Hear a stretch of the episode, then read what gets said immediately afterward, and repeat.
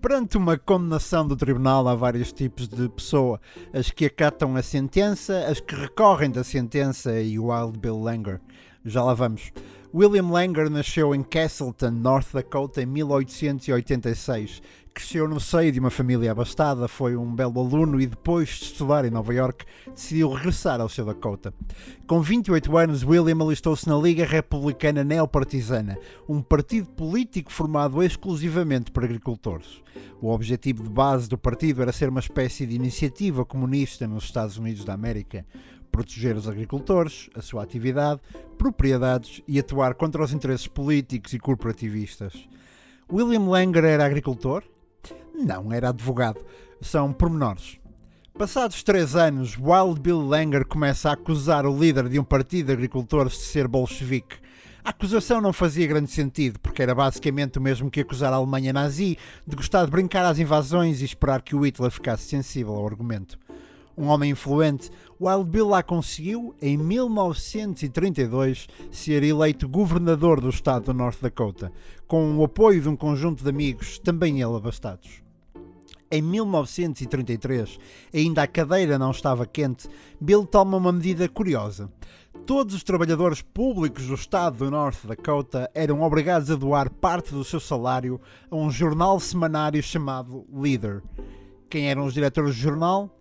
Bill e os mesmos amigos que o elegeram, pois claro. No ano seguinte, o Procurador Público do Estado decide levar Bill a julgamento por fraude e conspiração contra o Governo Federal.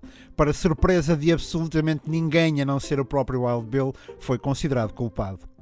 E é agora que regressamos à frase com que iniciamos aí este episódio. Condenado a 5 anos de cadeia e à admissão imediata do seu cargo, o nosso Billy podia ter admitido culpa e cumprido pena, Podia ter-se declarado inocente e apelar, ou podia ter feito o que fez.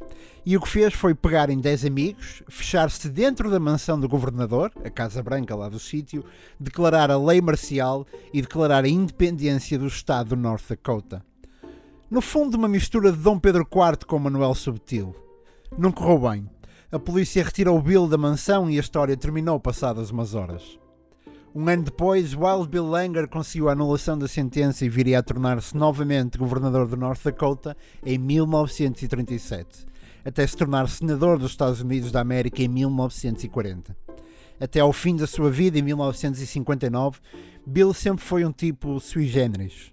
Ajudou de facto os agricultores do Dakota através do financiamento das suas atividades e foi proponente de um setor forte de saúde pública no seu estado.